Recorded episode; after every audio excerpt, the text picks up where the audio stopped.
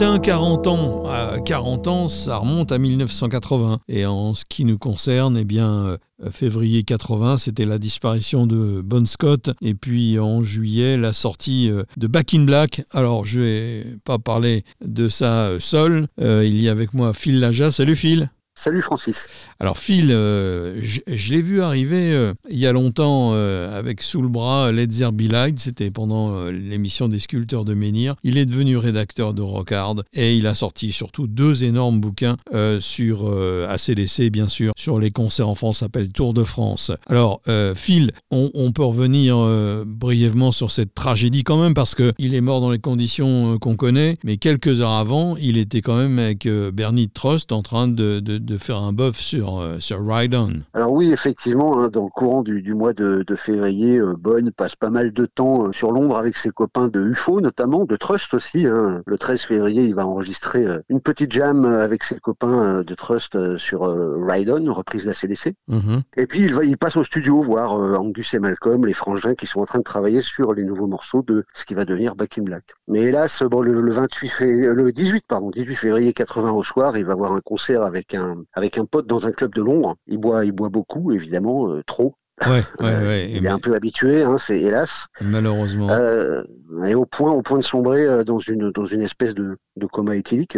Oui, où il Le problème, c'est qu'il est, il est accompagné, tu vois, d'au moins trois personnes euh, qui sont, qui sont hélas des héroïnomanes et qui vont l'abandonner à son dans la voiture, dans, une, dans, une, voiture. Ouais, ouais, ouais, tout simplement. Et donc voilà, il va mourir tout seul dans, dans cette voiture euh, le matin du, du 19 février euh, et le médecin légiste va conclure un, un empoisonnement par l'alcool. Donc c'est, c'est une triste fin pour ce, pour ce personnage haut en couleur. Alors ma petite question, tu as parlé d'Highway to Hell, de session, etc. Est-ce qu'il aurait chanté sur des titres de euh, de, Back in Black, par exemple, Bon Scott, avant de s'en aller alors euh, non, euh, il, n'a pas enregistré du tout de, de, titres de Back in Black. Par contre, comme je te le disais, il est passé voir euh, Angus et Malcolm, hein, les guitaristes du, du groupe, euh, dans un studio de répétition à Londres où, où, ils étaient en train d'écrire les nouveaux morceaux. Et il faut savoir que Bon au départ, c'était avant d'être un chanteur, c'était un batteur. Et donc quand il voit les, les, deux frangins comme ça, quand il va les voir en, en répétition, enfin en séance d'écriture, à chaque fois il leur demande de passer derrière le kit de batterie parce que ça l'éclate quoi. Ouais, d'accord. Donc comme ça les deux frangins peuvent garder, tu vois, la, la, les deux les deux grattes et puis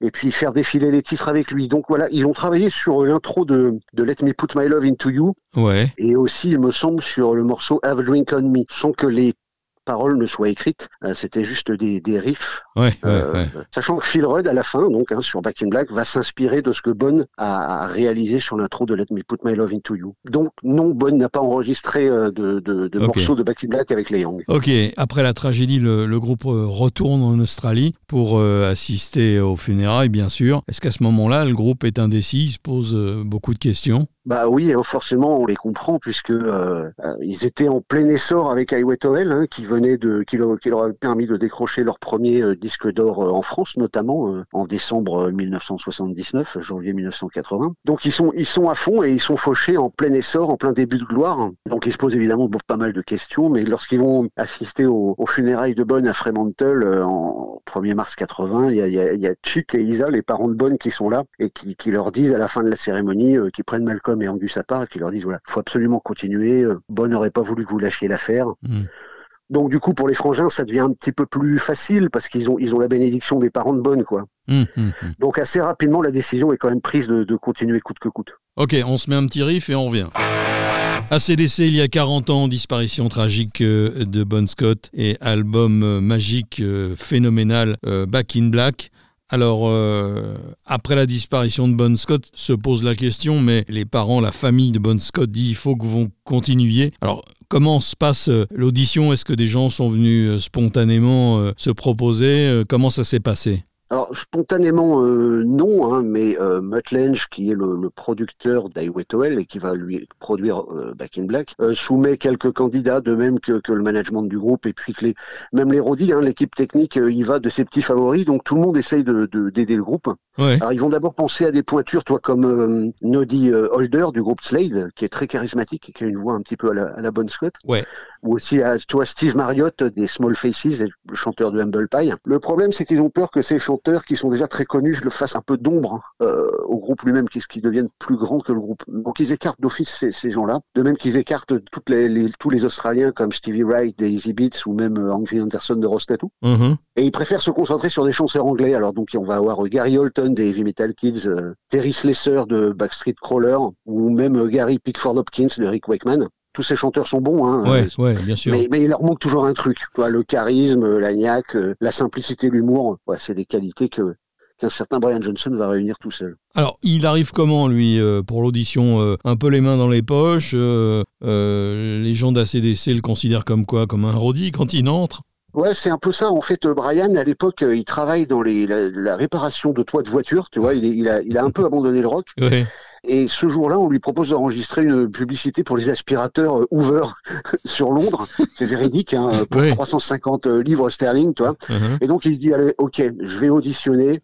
Et au cas où je suis pas retenu, c'est pas grave, parce que de toute façon, j'aurais enregistré ma petite pub Hoover. Donc il arrive, à, il arrive à Londres, il enregistre sa pub, et il se pointe au studio, et là, il voit des mecs en train de jouer au billard, et il commence à jouer au billard avec eux. Et puis finalement, à un moment, quelqu'un descend l'escalier, vient les voir, leur dit Il est où Brian Johnson? Qu'est-ce qu'il fout? Il est supposé être là il y a, il y a une demi-heure. Et il dit, mais c'est moi. Et en fait, il était en train de jouer avec les rodis du groupe, qu'il avait pris pour un mec du studio, comme eux l'avaient pris pour un mec du studio aussi. Donc, il se pointe en retard à, l'audition. Ça commence très fort. Ouais. Et donc, euh, il fait quoi comme morceau, par exemple? Alors, le, groupe en avait marre parce qu'en fait, il y avait pas mal de candidats qui, visiblement, leur, leur lui, lui, disaient Tiens, je, je, je, chanterais bien Smoke on the Water. Alors, ils en ont, ils en ont ras le bol de Smoke on the Water. Et Brian, lui, il a des influences plus, plus funk, plus soul, donc il, il leur parle de Nutbush City Limits, hein, de Ike et Tina Turner, ce qui plaît vachement au groupe parce que ça leur change, ça change un peu, tu vois, de, des autres. Ouais. Et donc ils vont faire Nutbush City Limits et puis Luta Rosie aussi derrière que Brian est habitué à reprendre en concert avec son groupe euh, Jordi. Ouais. Et donc au fur et à mesure, tu vois Angus qui jusqu'ici était un peu absent commence à taper du pied et puis euh, se lève, ce qui est ce qui est bon signe. Hein, euh, et il dira plus tard que c'est euh, c'est la première fois depuis la mort de, de, Bon Scott que quelqu'un leur a redonné le sourire. Et alors, bon, euh, audition, euh, c'est toi mon gars. Est-ce que Brian Johnson, euh, qui a fait partie de Jordi, y croit Comment il prend les choses Il appelle qui? Écoute, il va auditionner deux fois et puis euh, la deuxième fois, il repart après après avoir auditionné, il repart dans sa ville de, de Newcastle et euh, finalement Malcolm euh, Malcolm Young, le guitariste, un leader d'ACDC, le, le, lui passe un petit coup de fil. je crois que c'est le, 29 mars 1980 mhm. et il lui dit voilà, tu es le nouveau chanteur, tu vas préparer tes valises parce qu'on va partir au Bahamas enregistrer l'album, mais jusque jusqu'à ce qu'on fasse l'annonce officielle, tu te tais. Donc il ne dit rien pendant quelques jours et le 1er avril, il va voir son frère et il lui annonce la nouvelle, sachant que son frère en plus est fan d'ACDC. Et l'autre, il n'y a pas cru quoi évidemment, il n'y croit pas, puisqu'on est le 1er avril. Donc euh, voilà, il a beau le dire à tous ses potes à Newcastle, personne ne le croit. Bon, écoute, on se met une petite cloche et on revient tout de suite. Comme je disais euh, précédemment, Brian Johnson a fait partie de Geordie, euh, un groupe anglais plutôt glam rock. Et il n'y a pas un fil, une histoire de, de Bon Scott qui a fait des premières parties pour Geordie alors oui, euh, effectivement, euh, Jordi, comme tu l'as dit, un groupe de, de glam rock influencé euh, par, Slade, qui a décroché quelques singles dans les charts anglais en, 1973-74, qui a connu un petit, moment de gloire et qui donc tourne pas mal en Angleterre. Et en avril 73, Bon Scott, qui tourne en Angleterre à ce moment-là avec son propre groupe qui s'appelle Fang, va ouvrir à deux reprises pour, pour Jordi. Et donc les deux vont se croiser. Et Bon va plus tard même en parler à Angus et Malcolm en disant que Brian l'a vachement impressionné parce qu'il poussait très haut dans, dans les aigus mais ce qui nous aurait bonne et ce qui est marrant, c'est que ce soir-là, en fait, Brian était victime d'une crise d'appendicite. Il a fini la soirée euh, à l'hosto. Donc euh, voilà, truc assez marrant, mais les deux chanteurs se sont croisés et se sont appréciés. Ça, c'est, ça s'appelle le destin. On se remet un petit riff. Back in Black, donc cet album qui est sorti en juillet 1980 a été enregistré à Nassau, Bahamas. Alors pourquoi euh, sont partis à Nassau le soleil, les impôts, quoi d'autre? Ouais, bah c'est un, un, petit peu tout ça. Hein. C'est effectivement euh, pour des raisons de, de taxes ouais. euh, et aussi surtout parce que bon, Nassau c'est une c'est une île et donc euh, ils avaient comme ça la, la, la, garantie de pas être dérangés, surtout au, au, regard des, des événements récents, hein, ce qui était arrivé à Bon Scott. Donc voilà, ils décident d'aller sur cette île pour être tranquilles, d'autant que Mutt Lange, le, le, producteur, leur a dit qu'ils avaient un, il y avait un super studio là-bas qui s'appelle les Compass Point. Ouais, de Chris Blackwell. Et, mais au début, euh, ça n'a pas l'air de se passer très bien quand même. Alors oui, c'est vrai que lorsqu'ils arrivent, il y a, les douaniers vont retenir déjà leurs instruments pendant plusieurs jours. Et puis, tu vois, ils s'attendent à pouvoir euh, aller à la plage après les sessions. Mais durant les premiers jours, en fait, l'île est balayée par des tempêtes tropicales très violentes, ce qui fait qu'ils peuvent à peine mettre un nez dehors. Donc, les maillots, ils peuvent les laisser dans les valises. Puis il loge aussi à quelques dizaines de mètres des studios, hein, dans des bungalows qui sont tenus par une grosse mama acariâtre euh, qui les met en garde contre un, dingue local qui se balade avec une machette euh, pour, pour saigner du touriste, tu vois. Donc, euh, donc elle, elle, leur file des, des, harpons de pêche pour se défendre au cas où, tu vois. Donc on est, on est très loin des, des bronzés en vacances ou du, ou du Club Med. voilà, c'est pas vraiment l'île paradisiaque à laquelle ils s'attendaient. Le producteur, donc, tu en as parlé, c'est Mutt Lange qui, qui, était déjà sur euh, Highway to Hell, qui a vraiment fait un son différent, moins rough que les, les trois albums précédents, qui a appris euh, à Bon Scott euh, à chanter différemment, qui a mis des chœurs dans Highway to Hell. Là, il a une autre démarche, c'est-à-dire qu'il veut garder l'énergie du groupe, mais modifier un peu l'enregistrement, la production, le mix pour faire un truc un peu plus pop, entre guillemets. Ouais, bah, Mutt Lange, c'est un type en fait qui a une oreille ou plutôt une paire d'oreilles euh, extraordinaire hein, et qui, qui, avant ACDC était, était pas très connu. Il avait juste bossé avec les Boomtown Rats de, de Bob Geldof. Ouais. Et euh, comme tu l'as dit, hein, c'est lui qui a permis à CDC de séduire avec Highway to Hell euh, enfin les toutes puissantes radios américaines euh, en donnant à la musique du groupe un côté plus pop, plus mélodique, mais tout en préservant leur énergie. Donc c'est un juste milieu, une espèce de, de meilleur des, des deux mondes. Plus tard, Mutt, hein, il, va, il va encore bosser avec ACDC, hein, mais il va aussi vendre plusieurs dizaines de millions d'albums avec, avec Def Leppard, Def Leppard, Foreigner, les Cars, euh, Brian Adams, ouais, euh, ouais, Twain. Donc c'est c'est vraiment euh, c'est une sorte de Midas. Hein, tout ce qui touche se transforme en or. Quoi. Oui, Shania Twain, il l'a emmené sur la selle de sa il l'a épousé. il l'a épousé. Oui, oui, il l'a épousé carrément. Bon, alors il y avait des morceaux déjà composés hein, avant d'arriver au Compass Studio.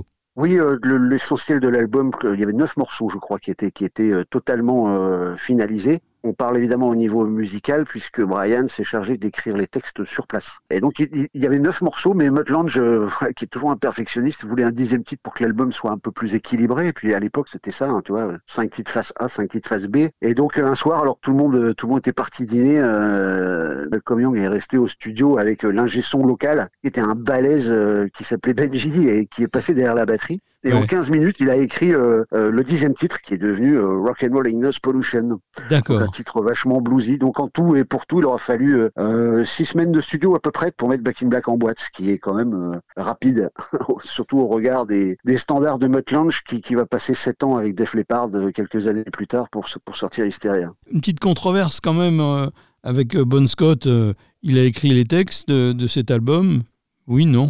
Alors bon, là-dessus, les, les, frangins euh, Yang, hein, Angus et Malcolm, ont toujours été euh, très clairs. Et ils ont toujours dit qu'ils auraient euh, adoré avoir euh, en leur possession des bandes de ces morceaux enregistrés avec Bon au chant, et que si ça avait été le cas, d'ailleurs, ils les auraient sortis. Mais c'était pas le cas, justement. Ouais, comme je te le disais, hein, en février 80, Bon est passé à plusieurs reprises les voir en studio, mais il s'est toujours mis derrière le kit de batterie pour, pour jammer sur des, des ébauches de titres. Donc, il n'avait finalisé aucune, aucun texte. Donc, c'est donc Brian qui les a tous écrits, aidé après ce que disent certains documentaires, par euh, tous les gens qui étaient vraiment au studio, à commencer par Mutt Lange, le producteur justement, et son ingé son qui s'appelait Tony Platt. Donc voilà, on peut dire que les textes, même s'ils sont crédités à Brian Johnson, c'est plutôt une œuvre collective réalisée euh, aux Bahamas. Phil Laja avec nous pour nous parler des, des 40 ans d'ACDC, tragédie en perdant Bon Scott, et puis euh, le succès de Folie avec Back in Black. Phil Laja, comme on dit dans le milieu, il s'y connaît en tulipe. Phil, dans ACDC, on a toujours eu, euh, un peu comme Iron Maiden avec Eddie, il y a eu pas mal d'accessoires, on va dire, ou d'emblèmes sur des albums. On a eu le canon euh, sur For Those About to Rock We Salute You, mais sur euh, le Back in Black, on a eu la cloche. Alors d'où vient cette idée Qui a décidé de, de fondre une cloche et de l'emmener sur scène surtout? Ouais, alors, visiblement l'idée est venue pendant qu'ils étaient en studio aux, Bahamas, qui travaillaient donc sur le morceau Hell's Bells, cloche de l'enfer. Et donc euh, Angus et Malcolm voulaient euh, que l'album débute par un morceau un petit peu lugubre. Hein. C'est pour ça qu'ils euh, ont décidé d'inclure ce, ce, toxin là de cloche. C'est 13 coups. Hein. Il y a 13 coups, il faut les compter. 13 euh, coups de cloche au début de, de Bells pour mettre les auditeurs dans l'ambiance, quoi. Hein, euh, pour bien montrer que, que l'album est, est, un hommage avant tout à, à, à Bon Scott. Et puis, bon, de, de, fil en aiguille, ils ont pris la décision de, de, faire fondre une vraie cloche, comme tu le disais, avec laquelle ils ont ouvert plus tard leur, leur concert. Et donc il y a une anecdote assez amusante, c'est que euh, pour enregistrer cette cloche pour l'album, ils ont demandé à l'ingé son euh, Tony Platt de, de, se rendre en Angleterre dans, dans, la fonderie qui fabriquait la cloche ouais. pour, pour, pour l'enregistrer, pour pouvoir justement mettre les, les carillons en début de, du morceau. Ouais. Et puis la cloche n'était pas tout à fait prête encore, donc Tony Platt a décidé de se rabattre sur une, une église voisine et d'enregistrer d'enregistrer la cloche. Problème, quand la cloche retentissait, tu avais des dizaines de pigeons qui se barraient en même temps, qui s'envolaient dans tous les sens en piaillant.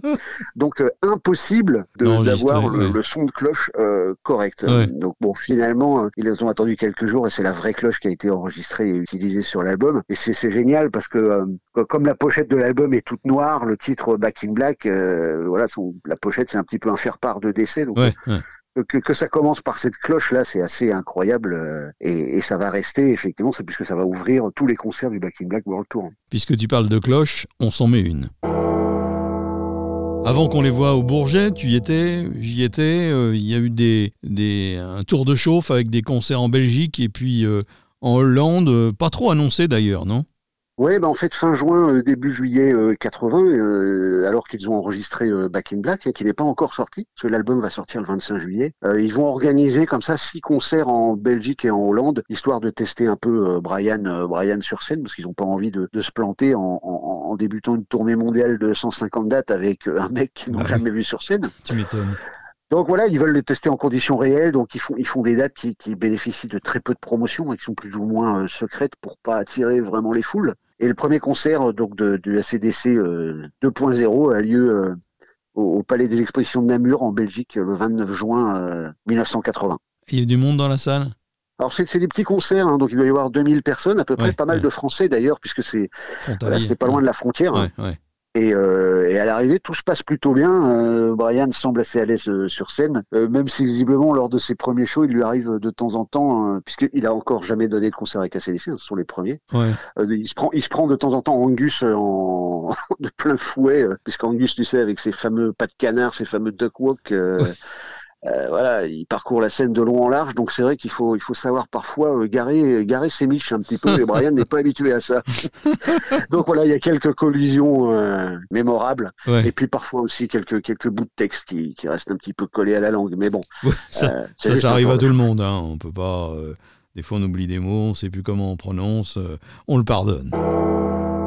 Bon, des petits concerts de chauffe et après une tournée mondiale. Hein. Euh, c'est les USA, euh, l'Angleterre, l'Europe, le Japon pour la première fois. Ils vont terminer en fanfare euh, en Australie. Donc là, c'est le Barnum est parti et l'album est, est pas tout à fait sorti encore?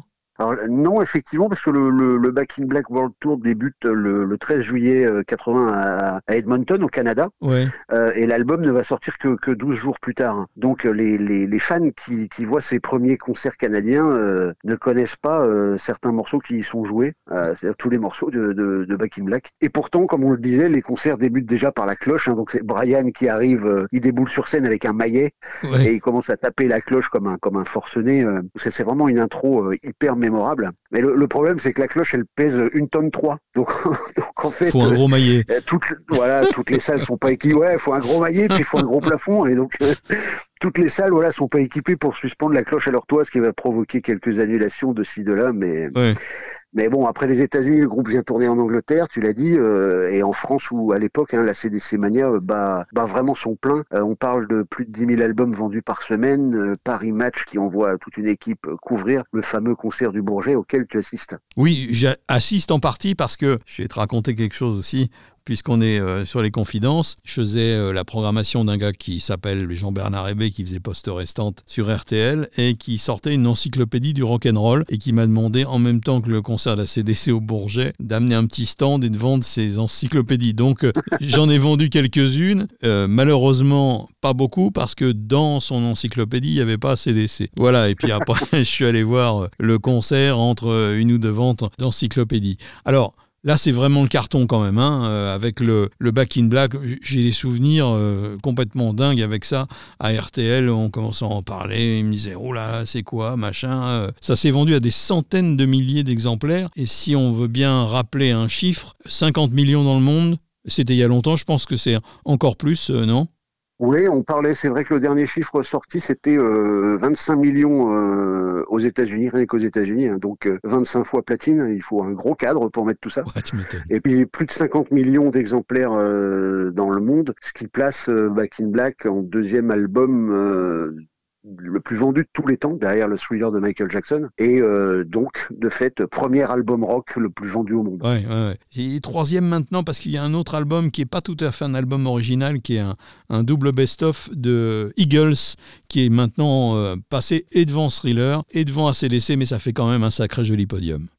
Oui, c'est pas mal. Et c'est vrai, comme tu disais, que je me souviens, en France, c'est vraiment complètement dingue à l'époque. Euh, dans toutes les cours de récré, hein, moi j'ai 12 ans à l'époque, et dans toutes les cours de récré, on ne parle que de ça. Tout le monde euh, s'identifie à Angus Young. On a le logo ACDC sur patch, les sacs. Bah ouais, ouais. voilà. Moi, je les vois le 23 janvier 81 à Brest, au parc de Pinfel, et ça reste euh, un de mes plus grands souvenirs de concert.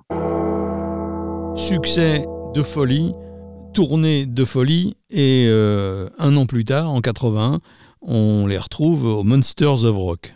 Ouais, alors en fait la tournée, euh, la tournée in Black, c'est officiellement terminé en février 81, hein, c'est-à-dire euh, un an après la mort de Bon Scott, quasiment jour pour jour. Euh, et ACDC vient enregistrer du coup For the Boat to Rock, l'album suivant à Paris durant l'été 81. Ouais. Et on leur propose, alors qu'ils sont en plein studio, on leur propose d'assurer la, la, tête d'affiche des Monsters of Rock, qui est à l'époque le plus gros festival anglais euh, de, de hard rock, tout simplement. Et donc c'est ce concert historique qui va mettre un terme définitif euh, au Back in Black euh, World Tour 1980-81, et en asseyant en même temps la, la suprématie totale du groupe sur, sur ces années-là. quoi c'est complètement dingue, quoi. C'est cette histoire qui a euh, commencé euh, en 73 dans un petit bar. Mais bon, ça, c'est des histoires du rock'n'roll qui, qui arrivent euh, assez souvent. Un peu moins maintenant où on fait plus d'études que de jouer sur le bar du Checkers, par exemple. Mais, mais voilà, quoi. C'est en même temps de la virtuosité et en même temps du groove. Parce que un concert d'ACDC, tu bouges sans arrêt, tu bouges la tête, tu bouges le pied. C'est absolument incroyable. Ils n'ont jamais dévié. Il y a eu des productions un petit peu différentes, mais ils n'ont jamais dévié de ce qu'ils étaient euh, depuis le début. Bon, ben voilà, c'est la fidélité, la, sincérité, en espérant euh, les retrouver à un moment ou un autre. Euh, Phil, oui? Bah, écoute, oui, ça, alors, euh, je vais répondre à ta question. Je garde un petit peu, de, un petit peu le suspense, mais, euh, mais euh, oui, c'est vrai. Back in Black avait quand même quelque chose peut-être de plus que tous les autres albums d'ACDC. On peut lui en préférer d'autres, hein, mais celui-là, c'est quand même le groupe qui, qui s'est sorti de la tragédie à force de courage et de ténacité et qui arrive un an plus tard. C'est un an, c'est rien. Hein. En un an, ils ont recruté un nouveau chanteur, donné 150 concerts donc c'est presque un concert tous les deux jours pendant un an. Écumer le monde entier, vendu, je crois, rien que cette année-là, 7 millions d'albums, mm. euh, dont 5 aux États-Unis. C'est complètement fou. Et tout ça, ils le font en un an. Il faut comprendre que ce sont des, des, vrais forçats de travail et des forçats de la route. quoi. Alors, pour répondre maintenant à ta question, piège, oui, le groupe va revenir. Le groupe va revenir. Hein. Je viens de te le dire, sont des forçats de la route, donc ils, ont ça dans le sang et ils vont, ils vont pas s'arrêter, ils vont revenir. Et je suis persuadé, alors là, attention, je, je m'avance un peu, mais qu'ils vont revenir avec le line-up de Back in Black, justement, c'est-à-dire avec Brian Johnson, Cliff, Williams, qui avait soi-disant pris sa retraite,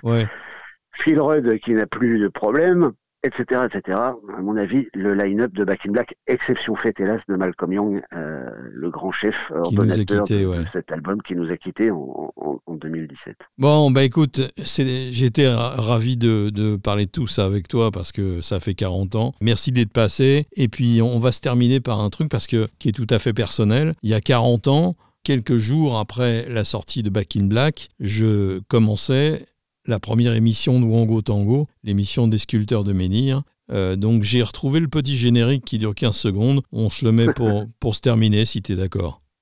Tu sais que moi j'écoutais ça dans mon lit, euh, pas trop fort pour que mes parents ne, sachent pas, parce que c'était tard. Hein. 23h minuit, ouais. ouais, ouais. Eh ouais J'avais école le lendemain, moi. Bon. Mais qu'est-ce que j'ai pu apprendre Qu'est-ce que j'ai pu connaître de groupe avec ça? Donc je te remercie aussi. Eh ben c'est gentil, Phil. Merci d'être passé et euh, on s'écoute euh, le générique de Wango Tango comme si on y était. Ciao, Phil. Salut. Superstars, return to splendor with rock and roll.